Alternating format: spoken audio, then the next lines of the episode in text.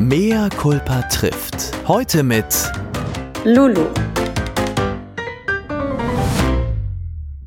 Sie ist super talentiert, super hot und hat die schönsten Lippen, die ich jemals gesehen habe. Wir sind schon seit zehn Jahren befreundet und da ihre aktuelle Single Vergessen gerade released wurde, ist das der optimale Anlass, sie heute als Gast bei Mehr Culpa trifft zu begrüßen. Herzlich willkommen, Lulu! Lulu. Herzlich, Herzlich willkommen. willkommen. Hi, so schön hat mich schon lange keiner mehr empfangen. Ja, das hast du wieder mit sehr viel Herz und Liebe gemacht, lieber Vielen Chris. Dank. Wunderbar. Aber wirklich. Und ähm, du weißt es ja vielleicht nicht, aber ich sage das äh, Lulu jedes Mal, wenn ich sie sehe. Wir kennen uns ja schon ein bisschen länger. Ähm, als ich sie kennengelernt habe, war ich erstmal total neidisch auf ihre Lippen. Und Das hat Chris mir sogar schon mal erzählt. er hat mir nicht von dir als Person, als Mensch erzählt, sondern nur von deinen Lippen. Von den, von, von den Oh, oberen. Und ich habe gesagt, ich hasse dich für deine Lippen. Weiß ich noch genau, das war eine der ersten Unterhaltungen, die wir hatten. Und ich wollte unbedingt wissen, habe gesagt, bitte sag mir, dass sie falsch sind. Das war das Einzige, wann ich dann noch mit dir befreundet sein könnte. Und dann hast du gesagt, nein, sie sind echt. Dann habe ich gedacht, jetzt muss ich sie eigentlich hassen für ihre Lippen. Ich erinnere mich noch, ich erinnere mich noch und ich musste so lachen, weil die Frage kriege ich tatsächlich oft gestellt und auch wirklich teilweise so im Bus. Äh, habe ich das auch schon mal eine Situation gehabt, wo so äh, Jugendliche, ein, ein Mädchen mich angeguckt hat und dann so gesagt hat, ja, ist das schon ein bisschen viel, ne? Ich so, Entschuldigung, was? ja, und ich kann, ich weiß nicht, die glauben mir sowieso nicht. Ich so, ja, ist schon okay. Ist, ist in Ordnung. Die sind zwar echt, aber hey, wenn du es glaubst. Aber, wei- aber weißt du was, Lulu? Go for Ich it. mag, ich mag dicke Lippen überhaupt nicht. Also ich finde, je schmaler, desto besser. Gar keine Lippe, das ist doch das, das, was zählt im Leben. Das ist doch das eigentlich das Optimum. Ja. Also ich habe da gar kein Verständnis für. Das, du tust mir Nee, leid, du tust mir nicht. wahnsinnig leid.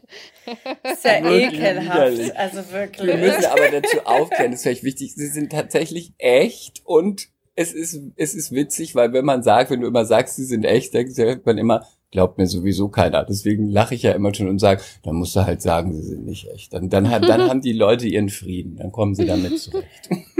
Ja, aber ich, ich meine, ich kann es ja auch verstehen. Also mittlerweile haben ja viele Frauen noch irgendwelche Filler oder so drin, aber also ich habe wirklich, seitdem ich klein bin, schon äh, so dicke Lippen. Und ich wurde dafür auch tatsächlich gehänselt in Ja? der Schule. Also es war nicht so, dass es immer alles schön und toll war. Äh, äh, aber ähm, hey, also alles in Ordnung. Jeder kann das glauben, was er mag. Ist mir egal. Sie sind echt. Und äh, ich hoffe, Chris, du hast mich nicht zu tun. Nein, ich habe Wie, wie bist du denn damit klargekommen am Ende, Chris? Wie hast du dir deinen sie- Weg gefunden? Ich habe meinen Weg damit gefunden, weil sie so zauberhaft ist und dann habe ich gedacht, ja, sie ist ja auch ganz nett und sie ist ja auch ganz witzig und dann habe ich gedacht, dann kann sie kann ja nichts dafür, dass sie von Gott Arme. diese Lippen geschenkt bekommen hat. Das ist lieb, Chris, dass du dann doch noch mal mit dir gerungen hast. Oder? Und dann, ähm, dass du mich doch noch ein bisschen in dein Herz schließen Auf jeden konntest. Fall. Lulu, willst du uns mal was erzählen zu deiner Single? Weil die Oh, darf ja ich, darf ich erstmal was dazu ja, bitte, sagen? Ich finde, das ist ein super cooles Lied. Es ist voll der Ohrwurm. Also ich habe ich auch. Ich habe gedacht, ich höre mal rein und dann habe ich es gleich komplett zu Ende gehört und dann musste ich sogar noch zweimal hören, weil ich finde es echt so cool. Sehr, sehr schön. Und du hast eine Hey, ganz tolle cool. Stimme und tolle Lippen und ich kann dich nicht leiden. Oh, das ist ganz lieb von dir. Sehr Gerne. schön. Ich liebe, ich liebe das, wenn Leute mir so ein ehrliches, so cooles Feedback geben. Und ähm, nee, finde ich voll schön. Ich habe äh, lange daran gearbeitet. Also sowieso, das war ja, es hat sich ja über Jahre ähm, jetzt hinausgezögert, so bis ich wieder Musik ähm, veröffentlicht habe. Also ich habe immer Musik gemacht und jetzt habe ich ähm, seit ein, zwei Jahren so richtig alles gegeben und habe mein, meinen Job als Lehrerin aufgegeben, weil ich noch Musik machen wollte. Und jetzt war es endlich soweit. Äh, vor ein paar Tagen ist endlich der Song erschienen und es ist mega aufregend, aber es fühlt sich so schön und so gut an. Und- Und, ich bin happy, dass ich mich dann jetzt nochmal dafür entschieden habe, das zu machen. Also hauptberuflich natürlich. Und wie hast du den Release Day verbracht? Hast du was Besonderes gemacht an dem Nee, Tag? tatsächlich war es so, dass es die ganze Woche so aufregend war, also noch mit Video, mit dem Videodreh und so. Äh, wir wussten noch nicht, ob der jetzt, äh, obwohl wir ihn so lang, also drei Wochen vor Release gedreht haben schon, wusste ich noch nicht, ob der, ob das Video jetzt tatsächlich fertig sein wird. Deswegen, das war noch so ein Auf und Ab und total das Chaos und Oh, ich habe wenig geschlafen und deswegen haben wir uns einfach nur, also mein kleines Team und ich, äh, uns dafür entschieden, dass wir dann vom Donnerstag auf Freitag ist ja dann immer der Release Ja. und dann haben wir uns einfach entschieden, dass wir in kleiner Runde uns einfach zusammensetzen, ein bisschen äh, anstoßen und dann äh, sind wir alle nach Hause und waren nächsten Morgen dann auch wir alle fix und fertig. Aber ähm, nee, es war war schön, war war ganz ruhig eigentlich. Und was passiert an so einem Release-Day? Also, das würde mich jetzt mal einfach interessieren, weil ich überhaupt keine Ahnung von der Musikbranche habe. Wir sind Ähm, branchenfremd. Du musst uns ja, mal sagen, genau. wie man, wie das passiert. Als wie mein- macht man das? Wo wird es released? Ja, ja, Wer und was- macht das? Steigt irgendwo ein Feuerwerk am Himmel? Oder ist auf einmal, weiß ich nicht. Oder gibt's irgendein Plakat? Weil, also, als mein Buch released wurde, Mhm. war so, auf einmal war 0 Uhr, dann war Re Release oder Book Lounge Day. Und es war Corona, also ich hatte noch nicht mal eine Mhm. Book Lounge Party, gar nichts. Oh. Und dann war einfach nur so, aha, ein anderer Tag, ein neuer Tag. Und dann so, ja gut, jetzt kannst du es bei Amazon kaufen. Okay, das war's. Also irgendwie hat, man so drauf hingefiebert und am Ende war nichts. Ja, ich, ich glaube, ich weiß, was du meinst. Also es ist natürlich so, wir haben auch die Uhr gestellt, also den, äh, die, die, was ist das, was runterzählt? Nicht die Stoppuhr, der Timer, äh, ja, den, oder den, den Countdown. Genau, der Countdown und dann äh, war es 0 Uhr und yay, dann war es dann irgendwie available auf äh, Spotify und Apple Music und Amazon und so, ne? Da dachte ich so, okay, jetzt ist mein Baby draußen in voller Länge. Ich habe ja vorher immer so ein paar kleine Snippets äh, gezeigt. Ja. Und okay, jetzt ist es zu hören. Da haben wir erstmal alle so angemacht und so, ah, okay, jetzt gibt es auf äh, Spotify und mega aufregend. Und ähm, dann war es auch erstmal so, so die ersten Minuten hat man sich gefreut, angeschossen, dachte ich so, okay, krass, jetzt ist es draußen. So, das war es jetzt erstmal. Aber dann ist es ja für eine Künstlerin dann nochmal ganz wichtig, irgendwie so heutzutage in Playlisten zu kommen. Äh, das ja, war ja, als ich meine Feedback zu aller, kriegen eigentlich, ne? Genau, Feedback Dadurch, sowieso und auch genau dann Streams. Leute kommen durch diese äh, Playlisten dann auch mehr auf, di auf dich, weil zum Beispiel bin ich ja dann ähm, in Playlisten tatsächlich gekommen, aber auch erst relativ spät am Freitag. Das heißt, den ganzen Morgen dachte ich, ähm, ich bin in keine Playlisten gekommen und war dann auch total traurig, weil das ist halt so das Ziel eines Okay. Künstlers. Und vor allem ich bin ja Newcomerin, ich habe ja noch nicht so eine krasse Reichweite, so ich habe mein Social Media und so, aber man möchte ja natürlich, dass das, äh, dass der Song äh, so viele Leute wie möglich erreicht und auch berührt. Und deswegen ist es eben das Ziel, in diese Playlisten zu kommen, die eben auch ganz viele Hörer haben. Und den erst, also den, den, die erste Hälfte des Freitags sozusagen, also eigentlich bis zum Nachmittag, ja, das hat sich eigentlich bis zum Nachmittag hingezogen, dachte ich so, oh, okay, ja, also ich war total traurig, ich dachte, ähm, ich bin in keine, keine Playlisten gekommen und irgendwann ähm, habe ich dann die Nachricht bekommen von meinem Management und dann haben die mir gesagt, okay, du bist in folgenden Playlisten, Popland bei Spotify, äh, genau, Popland bei Spotify, bei Apple Music, in verschiedenen äh, Playlisten und dann bin ich natürlich ausgerastet. Das war für mich, weil da einfach so viel äh, Fleiß und harte Arbeit drin steckte und auch mein ganzes Team ja auch so lange schon mit mir gearbeitet hat und das war einfach so ein schönes Erfolgserlebnis und das war dann irgendwie nochmal Cool. ähm, ja, so ein, so ein Zuspruch, dass sich das alles irgendwie gelohnt hat. Und das war so mein persönliches Ziel, einfach in diese krasse Pop-Blend-Playlist zu kommen. Das war Geil. wirklich mein persönliches Ziel und das habe ich geschafft und ich war so, so, so glücklich, weil ich weiß auch, dass viele Leute denken, dass ich irgendwie so ein riesen Label hinter mir habe oder dass meine Schwester mir irgendwie bei ganz vielen Dingen hilft und keine Ahnung. Aber nein, ich habe das seit Jahren alles alleine gemacht. Also ich wollte gar keine Hilfe von irgendjemanden, schon gar nicht irgendwie von meiner Schwester oder so, weil ich wollte das alleine schaffen. Ich wollte das mir selber beweisen und ich wollte das auch den Leuten selber beweisen. Und ähm, ja, deswegen war das umso schöner, dass wir es geschafft haben. Nur, also nur mein kleines Team und ich. Das finde ich total schön. Ich habe so viel, ich habe so viele Fragen. Chris, du darfst mich auch unterbrechen, ne? Ja, Darf ich, noch eine möchte Frage jetzt stellen? was fragen. Nein, ich Oh, möchte schade. auch noch was fragen, weil wir sind ja Musik, wir sind ja musikfremd. Deswegen frage ich das, weil du gesagt hast, man, ähm, man, äh, es ist äh, wichtig, dass man in diese Playlisten kommt. Ne?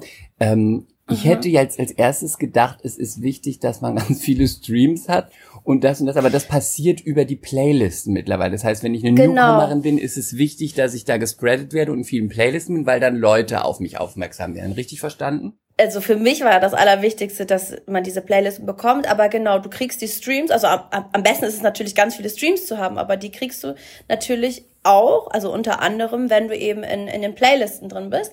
Ähm, weil die ganz viele Hörer eben haben pro Monat und dadurch ähm, kommen halt ganz viele Leute vielleicht auf dich, ohne dass sie von dir gehört haben zuvor. Ah. Und das ist halt total cool. Aber ich habe auch gesehen, dass natürlich ich viele Streams durch die Playlist bekommen habe, aber auch viele organisch gekommen sind. Also vielleicht, weil sie mich auf meinem Social Media Kanal, ähm, weil sie das alles schon verfolgt haben. So, also das hat, hat sich total gut aufgeteilt. Das war jetzt nicht nur, dass meine ganzen Streams durch die äh, Popland Playlist oder so kamen, sondern auch generell, weil die äh, meinen Weg so ein bisschen auch schon verfolgt haben und das auch gar nicht so wenig. Also das ist total ähm, schön für mich auch zu sehen, dass nicht alles jetzt nur durch diese Playlist kam, sondern eben auch viele, ja, einfach das schon von Anfang an einfach mit verfolgt haben und äh, dadurch sich mein Song halt angehört haben. Und wie stelle ich mir das vor? Wir gehen ja ans Set, wir kriegen ein Drehbuch, wir lernen den Text, dann gehen wir ans Set, spielen, vielleicht proben wir vorher. Wie stelle ich mir denn so einen Studiotag vor? Heißt es, ich gehe mit meinem Team ins Studio und dann über, sitzt man da und macht einfach kreative Dinge, schreibt Sachen auf, singt irgendwas, produziert was. Das heißt, es kommt alles so aus so einem kreativen Spirit, wenn man zusammen ist, oder hat man so, ist es so ein bisschen strukturiert, dass man sagt, von 10 bis 11 machen wir jetzt, singen wir ein bisschen, von 11 bis 12 schreiben wir ein bisschen, von 12 mhm. bis 13 machen wir Beats. Wie stelle ich mir so einen Studio-Kreativtag vor, dass am Ende so ein Song rauskommt? Das finde ich mhm. unglaublich spannend, weil ich das absolut faszinierend finde, was zu schreiben, was zu produzieren und am Ende kommt da sowas raus. Das ist für mich so kann ich mir, es geht, kann ich mir gar nicht vorstellen, wie man es macht. Ja, es ist auch, also es ist total spannend und es ist auch sehr unterschiedlich. Also ich habe zum Beispiel äh, Produzenten, die kenne ich halt schon länger, ähm, mit denen bin ich auch sehr gut befreundet. Und das ist dann wirklich so, wenn die dann sagen, hey, bist du in Berlin, wollen wir ins Studio? Dann sage ich, ey, ja klar, lass uns am Samstag ins Studio.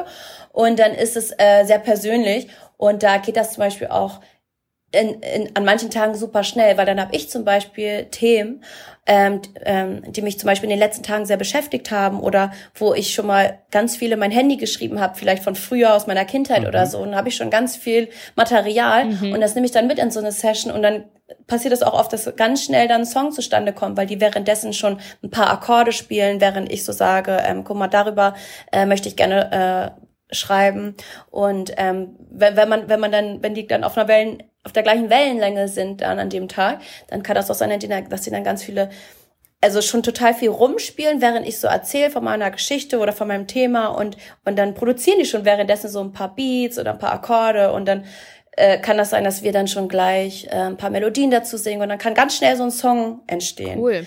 Es kann aber auch sein, es kann aber auch sein, dass ich zum Beispiel mich neu mit einem Produzenten connecte und ähm, wir dann noch mit einem anderen Songwriter dann eine Studio-Session ausmachen wollen. Das ist dann eher ein bisschen geplanter. Und dann sagen wir, okay, wollen wir uns vielleicht mal an dem und dem Tag treffen und vielleicht ins Studio gehen zusammen, zu dritt oder zu viert. Meistens zu dritt, also vier, vier sind eigentlich auch schon viele Leute. Aber das kann dann auch da kann auch was richtig Schönes entstehen, auch wenn es ein bisschen geplanter ist. Aber dann spricht man erstmal, lernt sich so ein bisschen kennen und spricht so, wie man sich heute fühlt, was so der Vibe ist. Dann hat vielleicht der Produzent, spielt auch gerade, während wir so reden, vielleicht schon am Klavier irgendwas. Und dann sagen wir, oh, heute fühle ich den Vibe so oder heute ist es so. Das, das ist dann so ein bisschen wie so der Flow oder manchmal wieder so, wieder so im Raum liegen. Also auch ein bisschen Glück. kann auch was richtig Schönes passieren. Ob es, ob, ja, es, ob so, es passt also ich glaub, und ob man, man, an dem Tag, ob alle so ein bisschen genau. ihre, ihr ähm, kreatives Hoch mitbringen und äh, kann es auch sein, dass man rausgeht und sagt, genau. oh, nee, das war irgendwie nix. Ja, das kann auch passieren. Kann auch, kann auch mit, mit den Produzenten, mit denen ich schon lange arbeite, passieren. Dass wir dann mal so denken, so, ey, irgendwie äh, standen wir heute auf dem Schlauch oder so. Das kann auch voll sein. Das ist eben bei diesem Kreativprozess eh ganz unterschiedlich. Oder manchmal ist man total down und denkt sich eigentlich, oh, heute weiß ich gar nicht, ob ich überhaupt was aus mir rauskriege und dann entsteht voll der schöne Song. Mhm. Also das ist ähm, ganz unterschiedlich. Wie spannend. Ja, voll. Und wie war das bei, wenn man jetzt sagt, äh, deine aktuelle äh, Single vergessen, von dem Moment an, wo es losging, bis zu dem Moment, wo es, äh, wo man sagt, der Song ist fertig, auch wenn er noch nicht released ist. Mhm. Wie viel Zeit liegt da dazwischen? Sind es vier Wochen, vier Monate, ein Jahr, bis man sagt, von der Geburt bis zu, das ist er, er ist fertig, wir müssen nichts mehr dran drehen, so hört er sich richtig an. Was liegt da für eine Zeitspanne dazwischen? Also vergessen haben wir tatsächlich erst so vor vier, vier oder fünf Monaten geschrieben. Also ich sage erst, mhm. weil es gibt Songs, die habe ich äh, letztes Jahr geschrieben oder so und die der wird jetzt wahrscheinlich die nächste Single, also der liegt schon ein bisschen weiter zurück. Aber genau, vergessen hatte ich geschrieben vor so vier, fünf Monaten und ähm, ne, dass man sich auch erstmal entscheidet, man hört den Song, man spielt den vielleicht seinem Team vor, man guckt so ein bisschen, wie die, wie die Resonanz ist. Kann ja auch sein, dass irgendwie alle Leute den Kacke finden oder so. Und dann kann man, überlegt man vielleicht auch nochmal oder man denkt sich, oh, ähm, der ist, da fehlt vielleicht noch ein Teil oder so. Also es kann ja alles sein, dass man da sich nochmal dran setzt und nochmal ins Studio geht. Und das war bei Vergessen tatsächlich auch der Fall, dass wir ähm, also der Teil vor dem Refrain, den nennt man auch Pre-Chorus, dass, dass wir erst dachten, dass der zu kurz sei. Und dann sind wir nochmal, dann sind Studio, nicht nochmal ins Studio und haben wir nochmal äh, was aufgenommen. Klang dann ganz cool, haben wir uns dann noch mal ein paar Mal angehört und am Ende fanden wir es dann doch nicht mehr so geil. Also wir haben es dann wieder rausgenommen. Also es kann halt auch passieren, ja, dass man dann irgendwie denkt, mh, hm, irgendwie wartet man jetzt zu lange auf den Refrain, lass uns das doch wieder rausnehmen. Also das ist total crazy, was da alles noch so passiert. Und dann, dann macht der Produzent den, den Song ja dann noch mal schön, ne? wenn man sich, sich dann entscheidet, ähm, okay, das wird eine Single, dann äh, produziert der, der noch mal ein bisschen schöner aus und dann kommt er noch mal ins Mix und Mastering. Äh, das dauert, dauerte Wochen. Und Mix und Master machen dann auch nochmal andere Leute. Ne? Die hören das dann nochmal mit einem ganz anderen Ohr und schieben die ganzen Spuren noch so an die richtige Stelle, damit sich der auch wirklich schön anhört. Ähm, damit er sich gut anhört übers Handy, damit er sich gut anhört über äh, Lautsprecher, damit er sich gut anhört über Air mit AirPods. Krass, also da steckt ne? total, total, viel krass, Arbeit ne? hinter. ja, es ist echt total crazy. Ja, und dann, ne, Videodreh, bis dann wie das Video gedreht ist, bis dann alles geschnitten ist, bis dann, also das, das hat super lange gedauert und es war wirklich auch, äh, also nervlich, weiter wirklich am Ende, zu, als es immer mehr zum Release ging, weil ich dann wirklich dachte, oh mein Gott, es gab doch so viel Zeit, wir hatten so viel Zeit und am Ende äh, äh war doch irgendwie alles ziemlich eng. Aber es hat sich am Ende alles ausgezahlt und wir haben alles pünktlich geschafft. Und sag mal, bist du immer noch nervös, wenn du, bevor du ins Studio gehst oder auf eine Bühne? Ähm, ja, Bühne auf Weil jeden du bist ja irgendwie Newcomer, aber irgendwie ja auch nicht. Ne? Du bist ja trotzdem schon sehr lange in dem Business unterwegs. Das stimmt. Also äh, ich glaube, ich werde für immer Lampenfieber haben. Ich habe schon immer irgendwie, ich war schon immer doll aufgeregt bei bei so äh, Konzertgeschichten oder sei es auch in der Uni irgendwie gewesen beim Vortrag mhm. oder so. Also ich habe immer doll Lampenfieber leider. Aber ähm, ja, was so. Aber ist ja auch ein bisschen gut, ne? Das bringt einen ja auch in so eine Grundspannung. Ja, das stimmt. Ich glaube, wäre ich so komplett locker, weiß ich gar nicht, wie, also wie ich das dann machen würde, wahrscheinlich, genau. Würde es auch ein bisschen komisch sein. Aber ähm, was so Studio-Sessions angeht, ist es dann auch mal so abhängig, ob ich jetzt mit einem mit einem Produzenten ins Studio gehe, den ich auch schon kenne und mit dem das voll gut läuft, oder ob man jetzt jemand Neues mal ausprobiert und dann ist es eh immer so total aufregend, äh, ne? wie die Person ist menschlich, als auch äh, so vom von der Kreativität her, mhm. ob das dann auch passt, ne? Weil kann ja auch sein, dass, es, dass wir uns voll gut verstehen, aber wir irgendwie so musikalisch gar nicht so auf einem Nenner sind, sondern er in die eine Richtung will und ich in die andere. So, das kann, kann auch sein. Ähm, also ja, wenn ich mit neun Leuten zusammenarbeite, dann bin ich schon ein bisschen aufgeregt. und gibt es denn einen Grund, weil du hast ja ähm, laut meiner recherchösen Arbeit, hast du ja 2008 gab es den ersten Song, korrigier mich, wenn ich falsch das sage, äh, Crush on You, richtig? Mhm, ja, das, das war 2008 richtig. und äh, der war auch in den Charts platziert, relativ hoch, habe ich auch gemacht. Das stimmt. ähm, ja, und gibt es denn, das stimmt, ja, ja, das habe ich. Mhm, ich habe auch schon einen Hit. Mhm. und jetzt ist die Frage zwischen 2008 und jetzt ist ja viel Zeit vergangen. Mhm. Was war denn so der Grund, warum du gesagt hast, ach, mache ich erstmal nicht mehr und jetzt seit ein paar Jahren ach, ich muss das auf jeden Fall machen. Was, was war so der Grund, dass du gesagt hast, mache ich erstmal nicht weiter und lass es erstmal? Gab oder gab es überhaupt einen Grund? Ja, also es war immer so, also als ich Crush on You rausgebracht habe, ähm, war ich halt 16 Jahre alt, da steckte ich noch so mitten irgendwie in der Schule und ich wollte erstmal mein Abi machen. Und dann bin ich irgendwie nach, also ich habe erst mein Fachabi gemacht, bin dann ins Ausland nach Mexiko für, eine, für ein Jahr, bin dann da an eine Schule in Mexiko und habe da Spanisch gelernt cool. und selber aber auch mhm. unterrichtet. Ja, und da, da habe ich dann so gemerkt, okay, irgendwie, ähm, also ich will eh studieren, das war für mich, das stand für mich fest. Und da habe ich dann gemerkt, ich möchte gerne ähm, ein Lehramtsstudium machen. Und dann bin ich halt zurückgezogen, also bin ich nach Deutschland nach einem Jahr, bin dann nach Berlin gezogen und habe dann aber mein mein mein äh, mein Abitur, mein richtiges Abitur nochmal gemacht, weil ich hatte ja nur mein Fachabitur, man brauchte seine äh, allgemeine Hochschulreife äh, für das Lehramtsstudium. Und das habe ich dann hier nochmal in der Abendschule gemacht.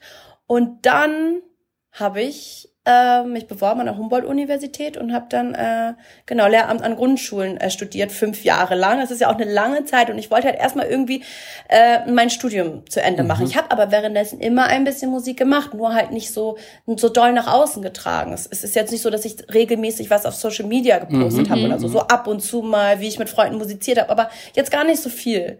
Und dann, als ich dann so schon im Masterstudium war, so meine Masterarbeit geschrieben habe, wusste ich, ey, ich möchte irgendwie alles, was ich gerade machen möchte, ist Musik. So, ich mache das jetzt alles so zu Ende und ich, ich mochte auch mein Studium sehr gerne und ich war dann aber irgendwann fertig und dachte so, ich fühle mich jetzt noch nicht so bereit, als Lehrerin zu arbeiten für den Rest meines Lebens. Ich möchte gerade Musik machen. Das ist alles, was ich machen möchte. Und so kam dann irgendwie eins zum anderen und dann habe ich so äh, gedacht, okay, und mein Mann hat mich natürlich auch immer, ne, der hat gesehen, wie, wie sehr ich Musik machen wollte, wie sehr ich singen wollte und der meinte so, ey, ganz ehrlich, dann mach das, mach es einfach, weil jetzt ist die Zeit. Wenn du erstmal drin bist in dem, in, in dem Job und so, dann kommst du da wahrscheinlich eh nicht mehr raus und jetzt bist du fertig. So, alle, alle lieben was macht dein Mann? Stimme. Ist der auch aus der Branche oder macht er was anderes? Nee, überhaupt nicht. Mein Mann, äh, der arbeitet bei SAP. der, der ist gar nicht irgendwie in dieser äh, Musikindustrie tätig, aber das finde ich auch ganz cool, weil der sieht das alles total ähm, aus einer ganz anderen Perspektive Mhm. und sehr objektiv.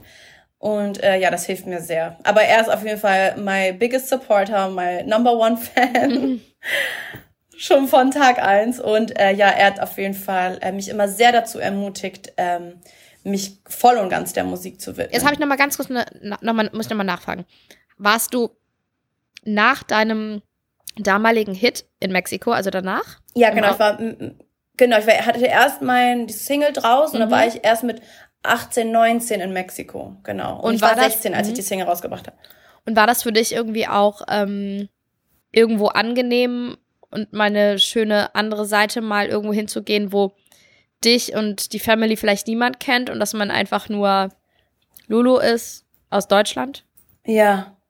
Ja, definitiv. Ich bin dahin und also es war jetzt nicht so, dass ich irgendwie Superstar war oder so, ne, überhaupt nicht. Und ich nehme mich auch überhaupt nicht so jetzt zu ernst oder so. Aber es war ja damals schon auch mit der, äh, äh, mit der Serie und so, Mhm. also da kannten, erkannten einen schon viele auf der Straße, aber ich hatte jetzt auch nichts, also ich habe jetzt. Wir müssen es vielleicht einmal, einmal, einmal müssen wir den. Namen vielleicht kurz sagen. Äh, Für, für die, die es nicht wissen. Also ähm, deine Schwester Sarah Connor und du warst ja, Ja, damals genau. in, ähm, vielleicht kannst du noch kurz was zur Serie sagen, ähm, oder du, Chris. Ich weiß es natürlich, aber du kannst es auch sagen. Also es gab damals die, äh, die diese Reality-Show Sarah Mark in Love, genau, und da waren wir halt alle irgendwie ziemlich präsent. Auf Pro7 lief das Mhm. Ja, damals noch, und ja. Äh, ja, das genau, es war schon eine ziemliche Umstellung. Damals gab es ja so Instagram und sowas noch gar nicht, aber die Leute haben Ja, doch und diese schon Reality-Sendung relativ gab es auch, glaube ich, noch nicht so wirklich. Ja. Das war Das Nee, gab genau, es noch gar nicht. genau. Das war ja eine der ersten. Nee. Und da war man natürlich auch, man hat ja auch Infos. Da noch war ein großer Teil einfach über TV. Ne? Wenn man im TV war, das wissen wir ja auch. Und du weißt es auch, Lili, bei Verbotene Liebe. Man war dann einfach, es kannten einen einfach viele. Mhm. Auch wenn man kein Superstar ist, klar, ne? aber ist man so ein bisschen wie so prominent, wenn man halt irgendwo in Köln bei damals, einem ja. ja. äh, damals bei einem, auf einem im Supermarkt oder auf einer Straße in, in der Innenstadt ist, wo viele Leute sind, wurde man halt erkannt und man wurde auch angesprochen. Das war halt damals Genau. noch so ein Ding. Genau, und damals musste man auch Autogramme geben, da war es doch gar nicht so mit Selfie und sowas. Lulu, das klingt, als ob wir alle schon 100 sind. Weißt du, weißt du damals gab damals, es als wir noch alle keine, berühmt Zeiten. da gab es noch keine Selfies. Was Nee, die Großmutter stimmt. noch wusste. Ja, genau so hört sich's an. Nein, aber ihr wisst, was ich meine. Und deswegen war es für mich halt wirklich umso schöner, dann in ein ganz fremdes Land, was wirklich ganz weit weg von Deutschland war, äh, da anzukommen und äh, so zu sehen, dass die Leute einen wirklich äh, gerne mögen und so so akzeptieren für für die Person, die man halt ist, ohne den Background zu kennen. Das war dann in der Schule irgendwann ein bisschen schwieriger, weil die ganzen Kinder in Mexiko, also nicht viele, aber es gab ein paar, die dann auch so Facebook und so hatten. Und da ist das irgendwie so gang und gäbe gewesen, dass die auch alle ihre Lehrer ähm, Stalken. bei Facebook geedit Mhm. hatten. Ja, und dann haben sie halt meinen Namen eingegeben bei Google und dann haben sie dann irgendwie gesehen, dass es, dass es mich irgendwie in irgendeiner Weise gibt im Internet, Ja. ne, sowas mit äh, Reality-Show und Musik und so zu tun hat. Und dann hat sie das in der Schule natürlich relativ schnell rumgesprochen. Die dachten alle, ich bin mega berühmt, weil die wissen ja auch nicht, in was für einem Ausmaß. Das war total witzig, ja. Dann, dann hat die ganze Schule mich sowieso so geliebte, weil äh, ich auch eh ganz viel Musikunterricht mit denen gemacht habe. Also ich war sowieso eine, eine coole Musiklehrerin, die die ganze Zeit mit denen irgendwie gesungen hat und so. Mhm. Aber auch, die dann irgendwie so ein bisschen berühmt ist in Deutschland und so. Das fanden die eh ganz ja, cool. das ist doch ganz Aber gut es war, dann, ne?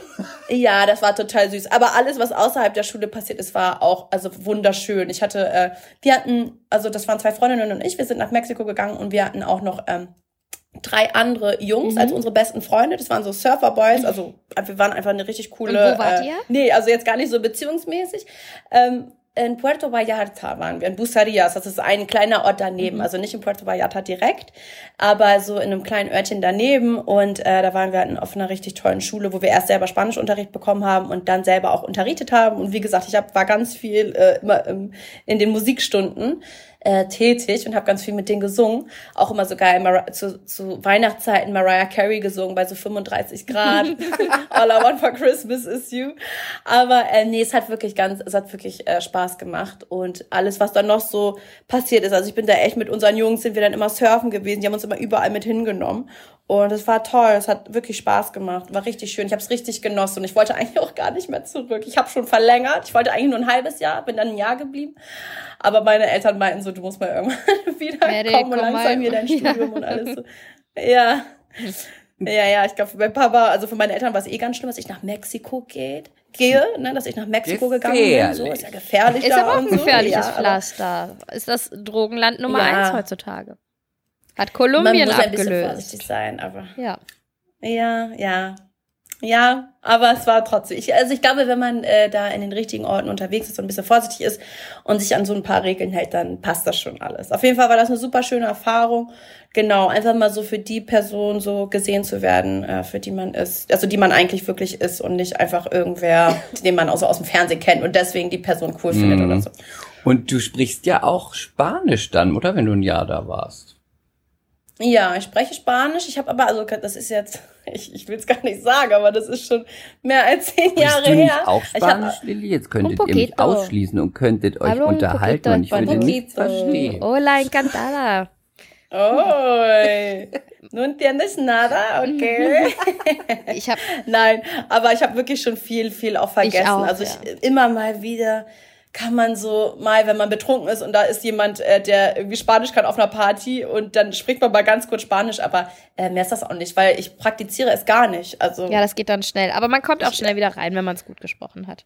Das stimmt. Ich war ein paar Mal auch noch in Mexiko danach und dann so ähm, mit Freunden oder mit, äh, zum Beispiel, wenn man was bestellen möchte irgendwo, so spricht man ganz viel Spanisch und auf einmal kann man es auch wieder richtig gut. Also ich kann auch immer noch normal sprechen, aber mir fehlen halt viele Wörter. Ich habe die einfach vergessen. So mein Vok Vokabular ist einfach so, hat sich wahrscheinlich um die Hälfte minimiert. Aber ich glaube auch, man kommt schnell wieder rein. Aber apropos, wenn, wenn du auf Partys und betrunken bist, du bist eine verheiratete Frau. Gehst du noch auf Partys und bist betrunken? oh mein Gott. You can't Eine do it. verheiratete Frau, die Party Wirklich? Ja, ich muss auch dazu gar sagen, ich meine, Horror, schlimm, Wirklich. ne?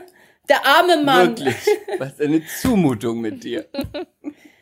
Also, ich muss dazu sagen, ich gehe sehr viel auch mit meinem Mann aus. Also, wir haben uns ja auch kennengelernt im Berghain. Also, Ja? während wir beide gefeiert Ach, haben. Also, es ist schon, Im Berghain kennen und lieben ja, vor gelernt. acht Jahren. Witzig. Richtig. Ja, also wir haben uns da schon kennengelernt und da stand eh fest, dass wir beide Typen sind, die gerne ausgehen. Und das hat sich auch bis heute nicht verändert. Es hat sich auf jeden Fall verändert, wie oft wir ausgehen, aber nicht ähm, so, wie gerne wir ausgehen. Also wir gehen immer noch sehr gerne aus und wirklich zu 90 Prozent äh, gehe ich immer mit meinem Mann aus. Aber es gibt natürlich auch Girls Night. Eben. Ne? Also Girls Night Out mit Chris. Also Gibt auch wir haben ja schon Dinner. einige hinter uns. Yes. Dinner, Und deswegen, genau, Girls Lulu, Dinner du warst, weißt ja, du hast es gestern gesehen. Ich war ja hier, bin ja fast bei dir zu Hause gerade. Ich bin ja in Bremen und Ja. ich habe gestern mit einem Teil von unserem Girls Dinner mit Alina habe ich gestern hier in Bremen ein Restaurant ausprobiert. Ich weiß gar nicht mehr, wie es heißt. War es, war es rude oder war es schön? Es war total, es war wirklich gut. Es war total super Service. Unsere, jetzt müsst, jetzt müsst ihr beide lachen, aber es war wirklich so, unsere Kellnerin, die war so 20, 22, total süß, ganz nett, sehr zuvorkommend. Und wisst ihr, wie sie hieß? Wie hieß sie? Paris. Oh, das war dein Laden, Oh, ne? Dein Liebe. Laden. Ich habe auch zu ihr Wow. gesagt, kann ich ein Foto mit dir machen? Ich glaube, das fand sie ein bisschen too much. Wow. Ja, komisch.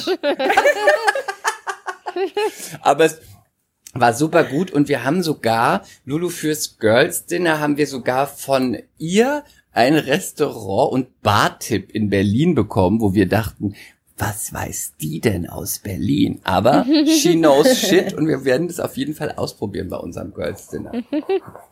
Okay, da bin ich gespannt. Bin ich sehr gespannt. Es kann ja eigentlich auch nur noch besser werden von hier. Eben. ähm, jetzt hast du ja schon gesagt, wir haben ja auch viele weibliche Hörer. Die meisten eigentlich. Das heißt, es gibt Hoffnung. Man kann sogar seinen Mann im Berghain kennenlernen, man kann ihn im Club kennenlernen, man kann, ist, man muss nicht auf irgendeiner furchtbaren App, oder- also muss nicht furchtbar sein, aber die, ich höre mal von meinen Freundinnen, dass die Apps alle nur deprimierend sind und furchtbar sind. Ähm, hast du denn, du hast ja auch viele Freundinnen, hast du einen Dating-Tipp, wo du sagen kannst, das kannst du unseren Hörerinnen mitgeben? Wo, was, wie, wo findet man tolle Jungs in Berlin? Was ist ein Dating-Tipp, den Ä- du hast? Also ich sage es tatsächlich immer wieder, Berghain sage ich wirklich, Wirklich? weil ich einfach viele Pärchen kenne, die da ihren Partner oder ihre Partnerin kennengelernt haben. Also egal ob jetzt irgendwie schwul oder hetero, also schwule meiner schwulen Freunde oder hetero Pärchen, also die haben sich da wirklich kennengelernt. Und das sind bestimmt fünf oder sechs Pärchen. Was sagt das denn über den. Charakter aus? Menschen, die ins Bergheim gehen, sind die besonders offen, spontan, witzig? Kann man das Ja, kann man von könnte dem man alles das andere sagen. schließen? Ja, ja. Ja, könnte man alles sagen. Es ist auf jeden Fall so, wenn du gerne ins Berghain gehst und jemanden triffst oder datest, der damit gar nichts zu tun haben möchte und es ganz schlimm findet, dann kann ich dir schon mal sagen, dann wird's glaube ich, schwierig. Es sei denn, man ist bereit, das komplett irgendwie so umzustellen, weil kenne kenn ich auch von Freundinnen, die halt auch gerne ins Berghain gehen und dann jemanden gedatet haben, ähm, der das ganz scheußlich alles findet und das eine Zeit lang versucht haben, aber es hat dann einfach nicht funktioniert, weil man, glaube ich, vom Charakter, also von Grund auf einfach ganz unterschiedlich ist. Aber was ja nicht ist, kann ja immer noch werden. Also entweder der eine ist bereit, die andere Welt kennenzulernen oder die andere ist bereit, die aufzugeben. Also muss man ja immer schauen, wie sehr man sich vielleicht dann auch ineinander verliebt oder so. Also es kann ja auch, kann ja auch funktionieren, aber ich glaube, es ist eher schwierig. Und was ich auch noch denke, was ein, ein sehr guter Ort ist, um äh, tolle, also toll weiß ich nicht, aber hübsche und intellektuelle Männer Mhm. kennenzulernen, fand ich immer, war die Bibliothek. Ah, gut. Wirklich? Ja, ich habe da sehr viele hübsche Männer gesehen. Das habe ich immer meinen Freundinnen gesagt. Ich so, wenn ihr irgendwie coole Typen, heiße Typen kennenlernen wollt, die nicht irgendwie Also so die Uni, die Uni. dumm sein sollen. Die nicht Ja. dumm wie Brot sind. ja.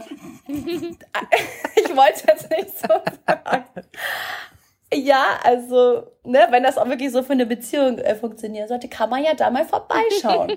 Das finde ich zwei Also sich einfach mal so da hinsetzen, einen Kaffee trinken, so, oh hey, du auch hier, ich habe dich neulich schon gesehen, keine Ahnung. Ey, ehrlich gesagt, ich bin seit acht Jahren vergeben, ich habe keine Ahnung, wie man datet. Ey, Aber war es das, bei, war das bei euch Liebe auf den ersten Blick? Ja, Ja, wirklich? war es wirklich. Ja, ja, wir haben uns gesehen und äh, dann auch ein paar, paar Minütchen später, also so eine halbe Stunde später oder Stunde später, nachdem wir dann gequatscht haben, schon rumgeknutscht. und ähm, ich dachte aber, weil es ging dann irgendwie auch alles so schnell, er, ähm, er hat dann, ähm, er musste dann los mit seinen Jungs irgendwie und ich dachte, das ist ein Touri. Ich dachte, den sehe ich nie wieder. Und, dann, Oh, gute Geschichte. und ich, Ach so, ihr habt euch nicht der war total süß, aber der muss ein, der war total süß, aber der muss ein Touri sein. Naja, dann knutsche Ja, ich weil ich nur mal ihn mit noch dem. nie gesehen habe. Ich, hab, ich bin ja zu der Zeit sehr regelmäßig mit Roja im Berghain gewesen und ich habe ihn dann noch nie gesehen und habe dann ja ihn da getroffen und äh, habe auch nur seinen Namen gewusst und mehr nicht und dann ist er ja irgendwie los und dann dachte ich so krass, ich werde den wahrscheinlich nie wiedersehen und habe am nächsten Tag nur an ihn gedacht, den ganzen Tag an ihn gedacht und ich dachte so, was ist denn mit mir los? Ich habe doch nur kurz mit dem rumgeknutscht, gesprochen, mein Gott. Aber ja, ich habe äh, äh, ihn nicht aus meinem Kopf kriegen können und dann habe ich ihn zwei Wochen, zwei oder drei Wochen später dann nochmal da gesehen und dann haben wir dann Nummern ausgetauscht. Boah, aber was Das ein Glück, so oder? Weil stell mal romantisch. vor, du hättest ihn nie Ja. wieder gesehen. Und heute ist er dein Ehemann. Eben. Das, Eben, das ist ja ist fast Ehemann. fahrlässig, Lulu. Eigentlich hättet ihr, hättest du das Ding schon beim ersten Treffen Ja. klar machen müssen. Ich weiß, ich weiß. Aber, das kann man ja nicht. Man Ja. kann ja nicht sagen, ich habe jetzt Du mit jemandem, ja nicht. ich finde Ja, ihn ja. gut. Da weiß man noch nicht so, auch wenn man es Mhm. irgendwie weiß, weiß man ja nicht so richtig, den werde ich mal heiraten. Das wäre ja schon wahnsinnig, wenn dann jemand hinter dir herrennt und sagt, hallo. ich muss stopp. euch dazu eine Story erzählen. Bitte. Du wusstest bitte. es. Ich weiß nicht mehr genau. Ja, Nein. ich habe es ihm gesagt. An dem Tag. Beim ersten? An dem ersten Tag. Ja. Oh Gott, das Was hast du gesagt? Wirklich, also wir haben gesprochen, wir haben gesprochen, wir haben rumgeknutscht und dann war, ey, vor allem jeder andere Mann würde wegrennen. Ja. Ich fand ihn einfach in diesem Moment so toll und ich dachte, ich weiß nicht mehr genau, wie mein Wortlaut war, aber ich weiß, ich habe irgendwas gesagt, bababa, aber dann würde ich dich heiraten. Und er hat so süß mich angeguckt und lieb und hat mich dann nochmal geküsst und ich weiß, jeder andere Mann hätte sich gedacht, oh Gottes Willen, das jetzt für will ich schon Verrückte. heiraten. Die. Verrückte. Die ist verrückt. Die muss, Und er hat so süß reagiert und ich, ich war damals, ich weiß noch, meine ersten, also in den ersten Sekunden wusste ich schon, das war so ein süßer, gut aussehender Mann. Er war oben ohne, ne? Im Berghain ist man ja immer so ein bisschen dackiger, oben ohne. kann man auch schon der mich gucken, so süß anguckt und. ja, und, und, und viele dieser Typen machen da, also sie spielen dann so sich voll auf, sind cool. Weißt du, die, die wissen, dass sie gut aussehen, so machen so auf cool und hart und Dings. Und er war halt gar nicht so. Und so ist er ja. Ich meine, Chris, du kennst Ja. ihn auch, er ist einfach total lieb. Und der ist auch Und- und- ganz und so echt. höflich, er ist super witzig, er ist wirklich ein ganz, ich finde auch ein Gentleman, ich finde es ein ganz, ein ganz toller Typ, wirklich. Ja, wirklich. Und ich habe mich so gewundert, ich so, wow, der sieht so aus und ist so, so nett, einfach so echt. Und das habe ich dann auch gemerkt, als wir dann später so Nummern ausgetauscht haben und geschrieben haben. Der hat gar keine Spielchen gespielt. So, er hat sofort geantwortet. Wir haben ganz viel geschrieben und so. Und so kann ich das eben auch. Also kann, kennt man auch anders von anderen Männern, ne? Man überlegt dann erstmal, oh Gott, jetzt sind drei Tage vergangen, schreibe ich ihm jetzt, schreibe ich ihm Ja. nicht, bla bla bla. So, so war das bei uns. Oder halt man nie. denkt auch, ich schreibe jetzt erstmal nicht. Ne? Denkt man, ich jetzt, ah, Genau. jetzt warte ich erst noch mal, sonst denkt er, ich bin so leicht zu haben. Richtig, was totaler Schwachsinn ist. Aber ja, man kennt es.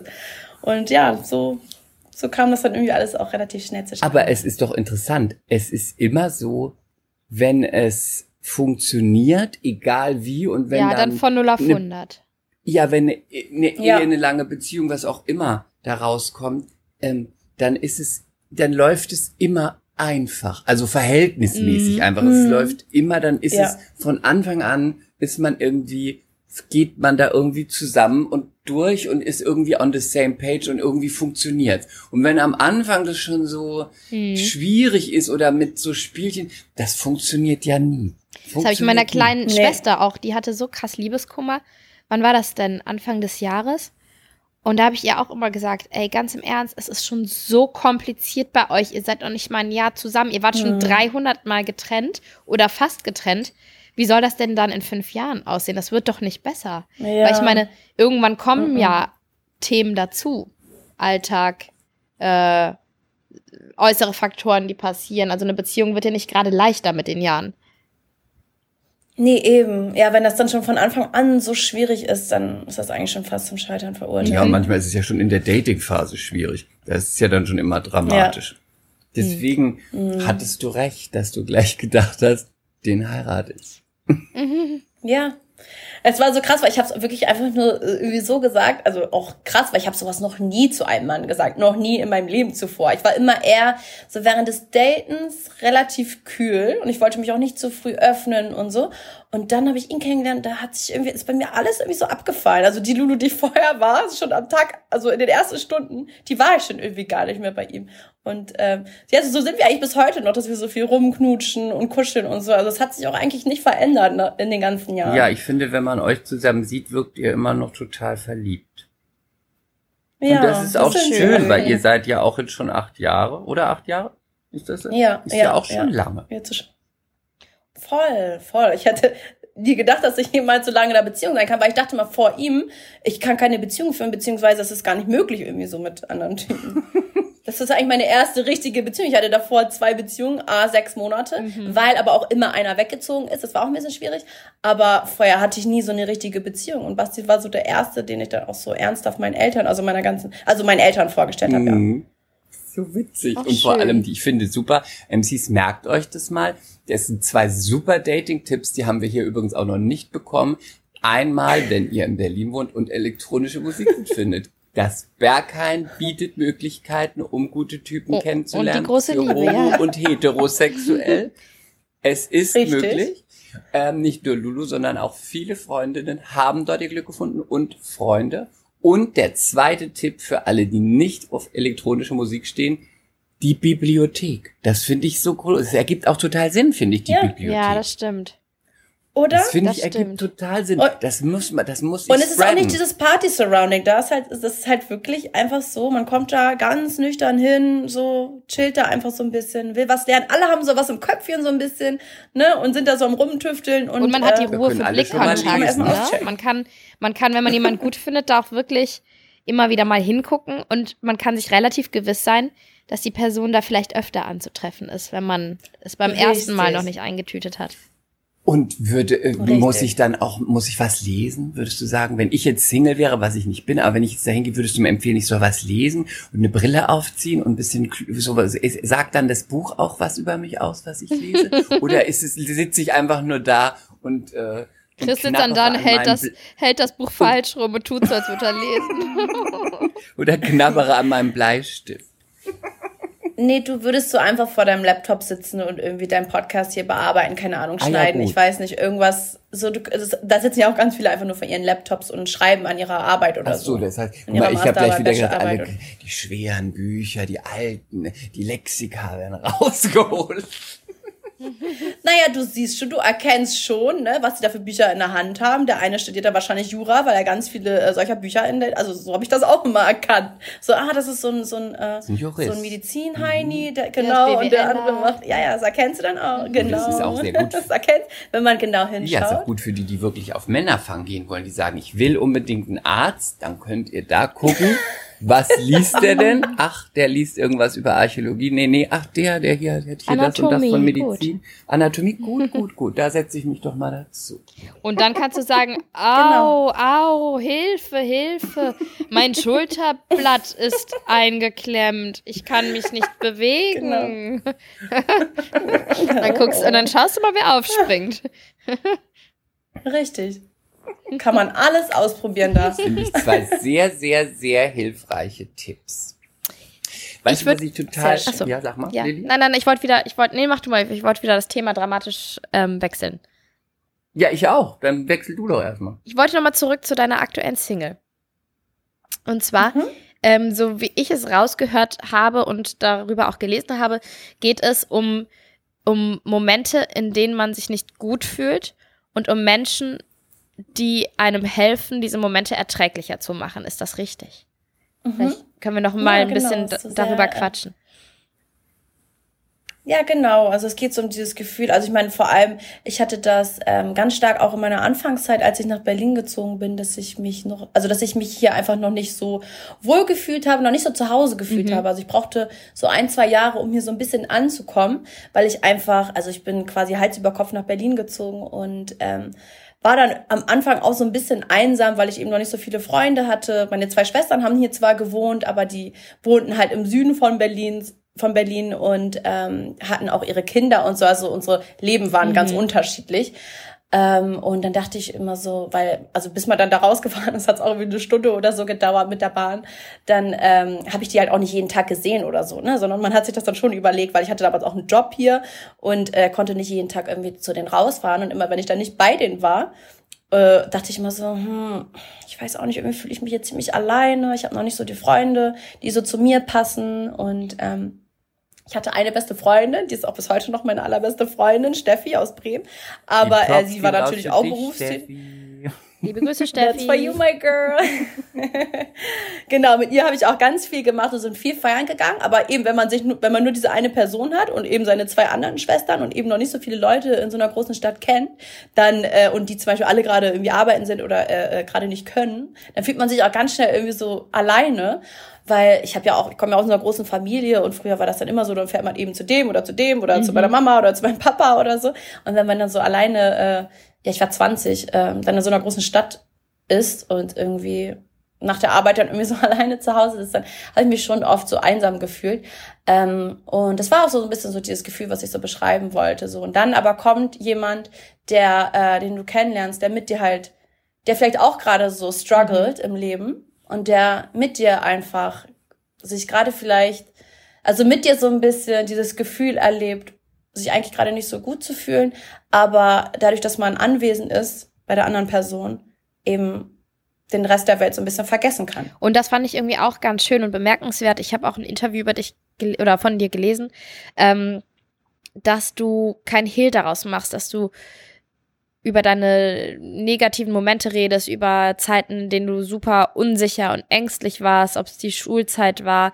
Ähm, das fand ich ganz erfrischend, weil heutzutage reden ja viele auch auf Instagram, auf den, in den sozialen Medien über ihre in Anführungszeichen Schwächen, ne, über, über ähm, mhm. diepe, ich sag's jetzt extra so überspitzt, so diepe Gefühle und Momente, aber es wirkt für mich selten authentisch. Und ähm, hattest mhm. du diese, obwohl du vom Typ her vielleicht eher unsicher und ängstlich warst, schon immer diese Stärke, ganz offen damit umzugehen oder musstest du da erstmal hinfinden?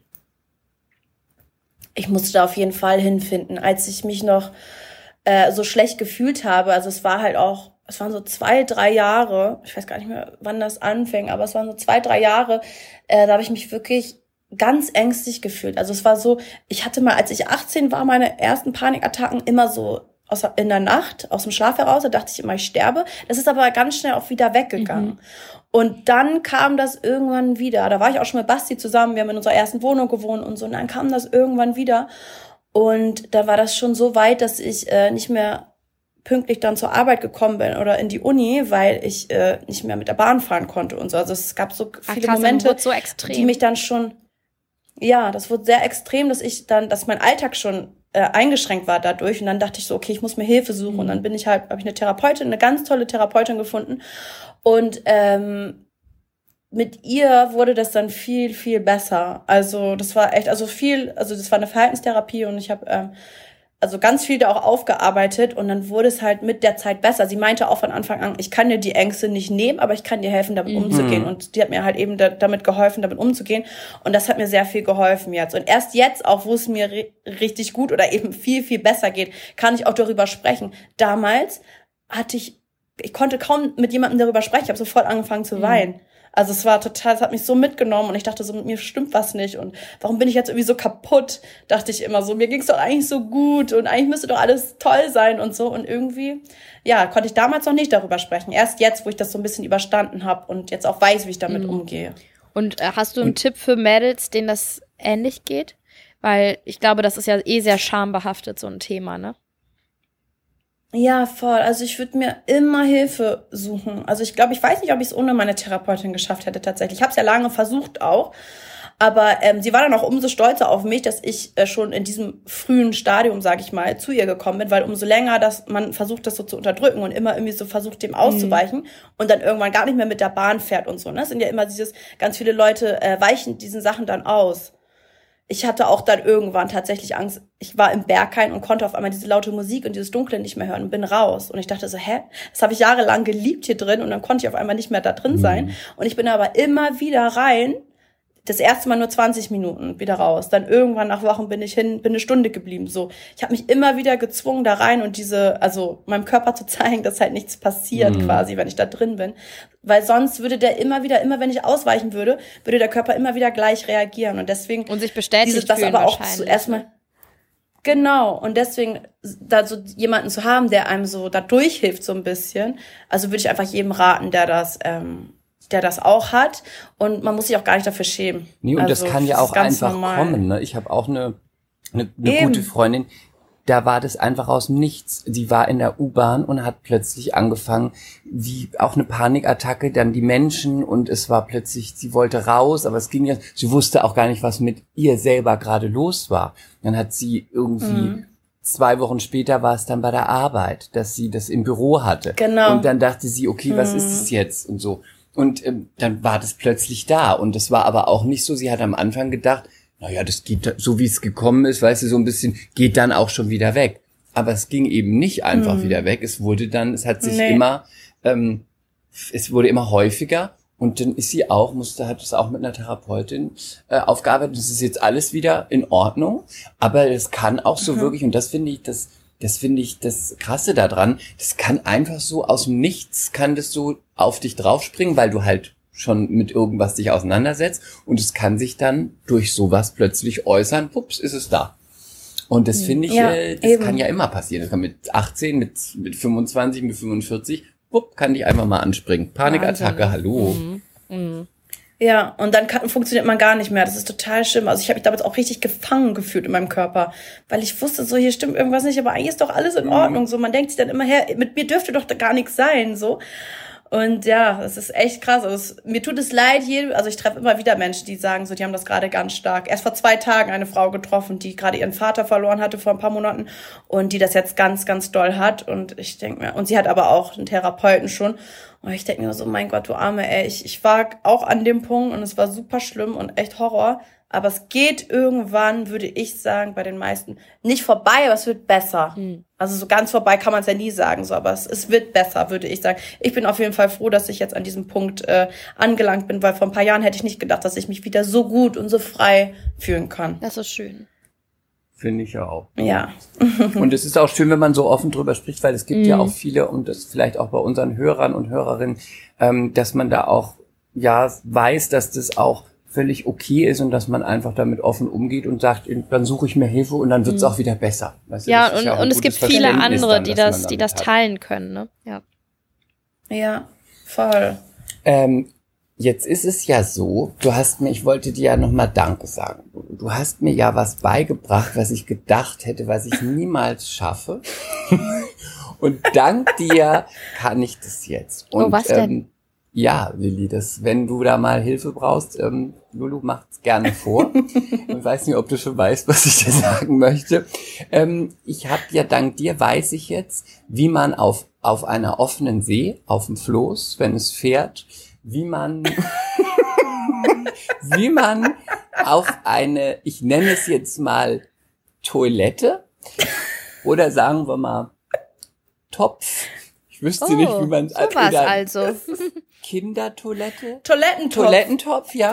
Wie man damit umgeht, wenn der Toilettentopf auf dem Dach des Floßes ist, unten die Party steigt, es sich bewegt und man das als einzige Möglichkeit hat, auf die Toilette zu gehen. Dafür denk, danke ich dir sehr für, dass du und Roja und Steffi mir das gezeigt habt, wie man das macht, dass man es schaffen kann, ohne dass man runterfällt bei der Fahrt und dass es auch völlig okay ist, wenn unten die Party läuft und man, man, man verhüllt sich einfach in so ein paar Tücher, die man außen rumhängt, weil ich meine, auf der See sind ja auch noch andere Menschen unterwegs, ne?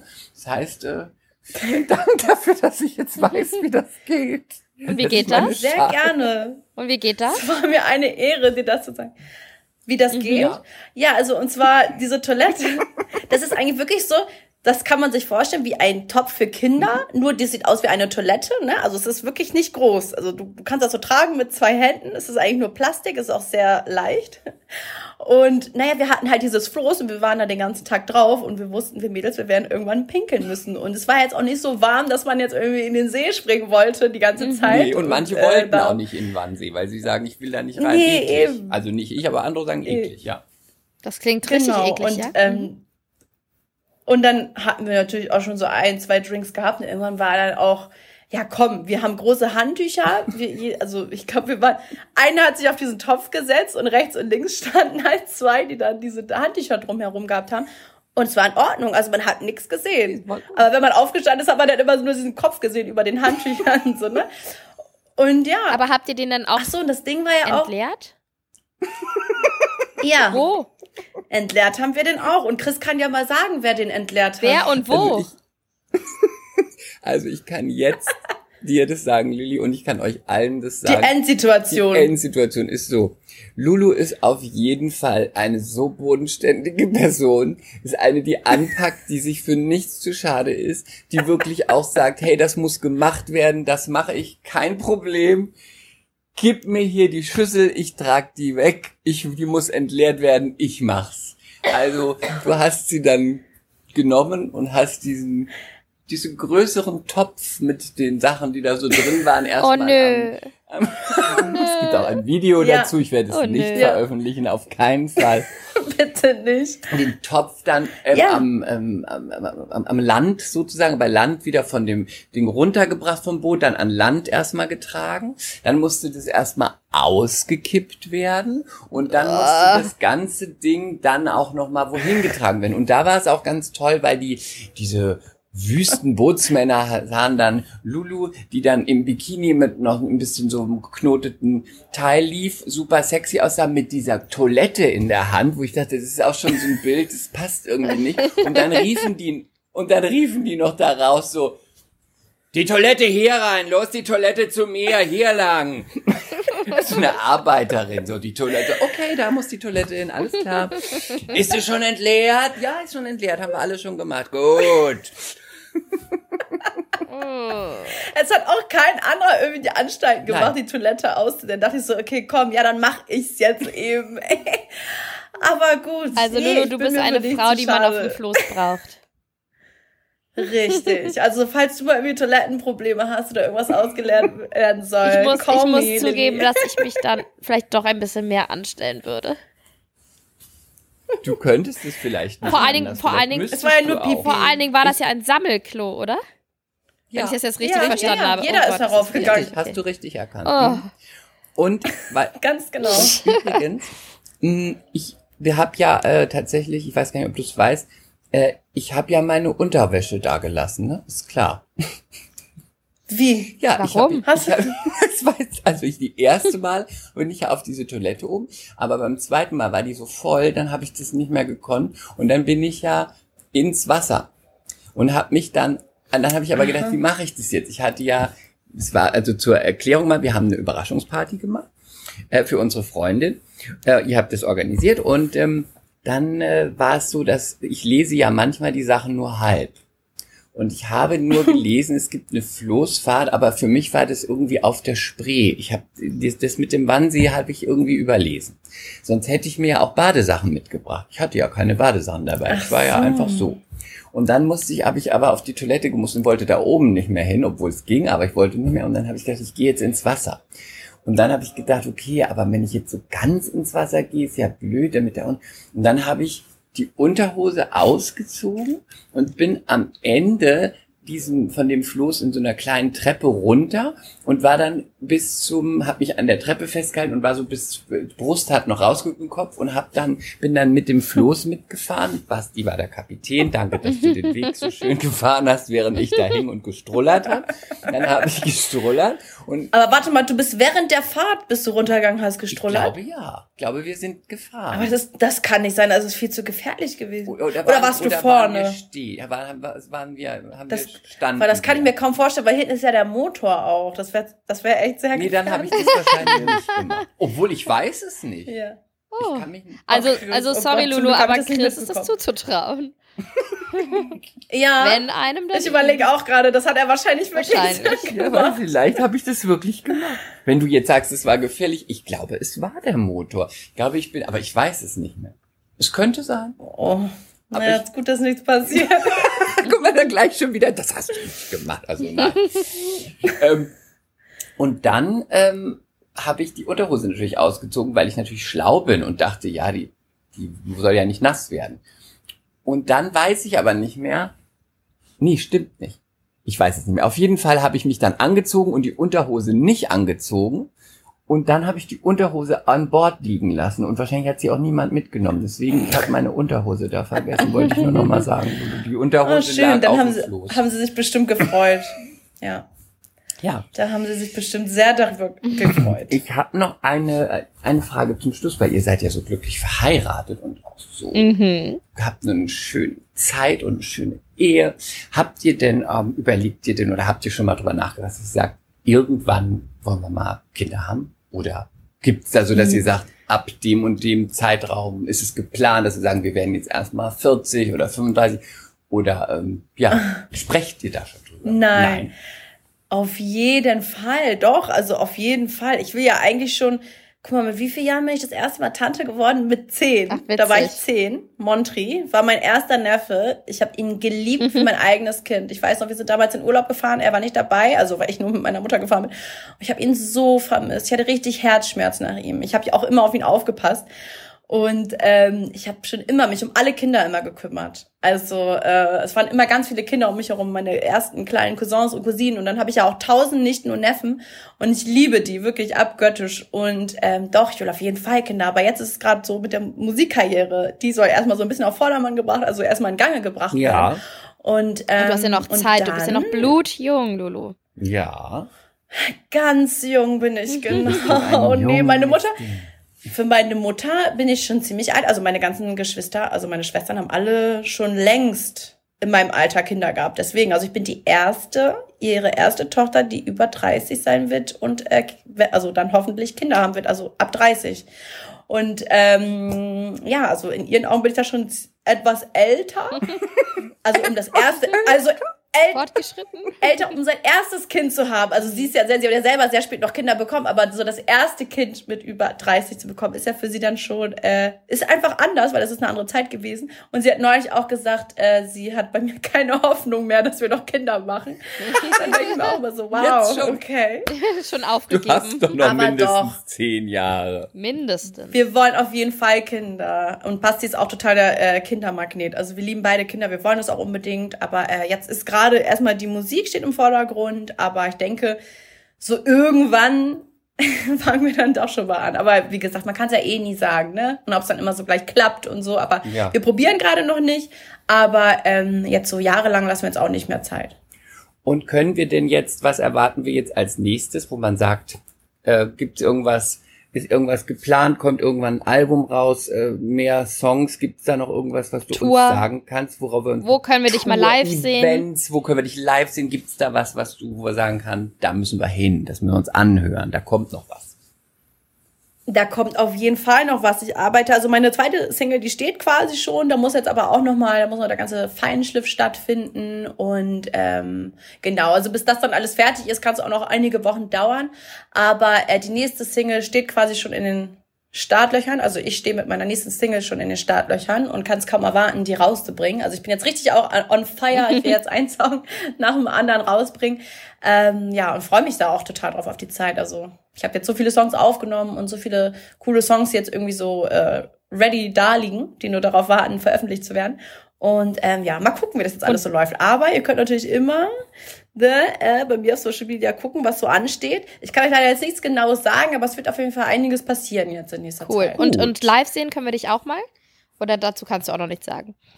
auch, da kann ich auch noch keine genauen Daten oder so zu sagen, aber ja, Ja, hoffentlich. komm mal bitte nach Hamburg. Hoffentlich.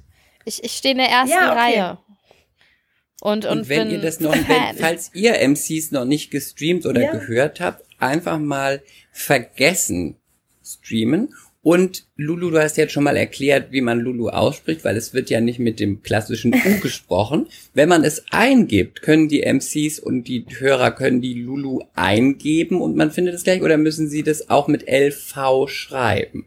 Ist ja ein bisschen tricky. Mit V schreiben. Also genau, Lulu wird quasi mit einem, also mit zwei V geschrieben, also LVLV Mhm. wird einfach Lulu ausgesprochen. Ich habe aber jetzt auch schon gehört, bei Social Media haben mir einige ge, äh, geschrieben, dass es natürlich für Alexa schwierig ist. Da muss man auch tatsächlich sagen, LV, LV, vergessen. Guter Die versteht es natürlich Aber, nicht. mhm. Ah, ja. Aber habe ich auch vorher nie, nie drüber nachgedacht, weil ich benutze Alexa auch nicht, aber ähm, Ich ja. habe aber, also LV, LV. aber nur zur Sicherheit. Ich habe ähm, bei Spotify tatsächlich Lulu mit U eingegeben und da kommst du auch sofort ganz oben. Also man findet dich. Wirklich? Das Oh, ist das ist sehr cool, gut, weil- ja. Gut. Ah, sehr gut. Mhm. Das ist sehr, dann hat sich das ein bisschen verändert jetzt, vielleicht durch den Algorithmus oder Mhm. so, weil am Anfang, ich weiß auch um 0 Uhr, war, war das nämlich noch nicht so einfach zu finden.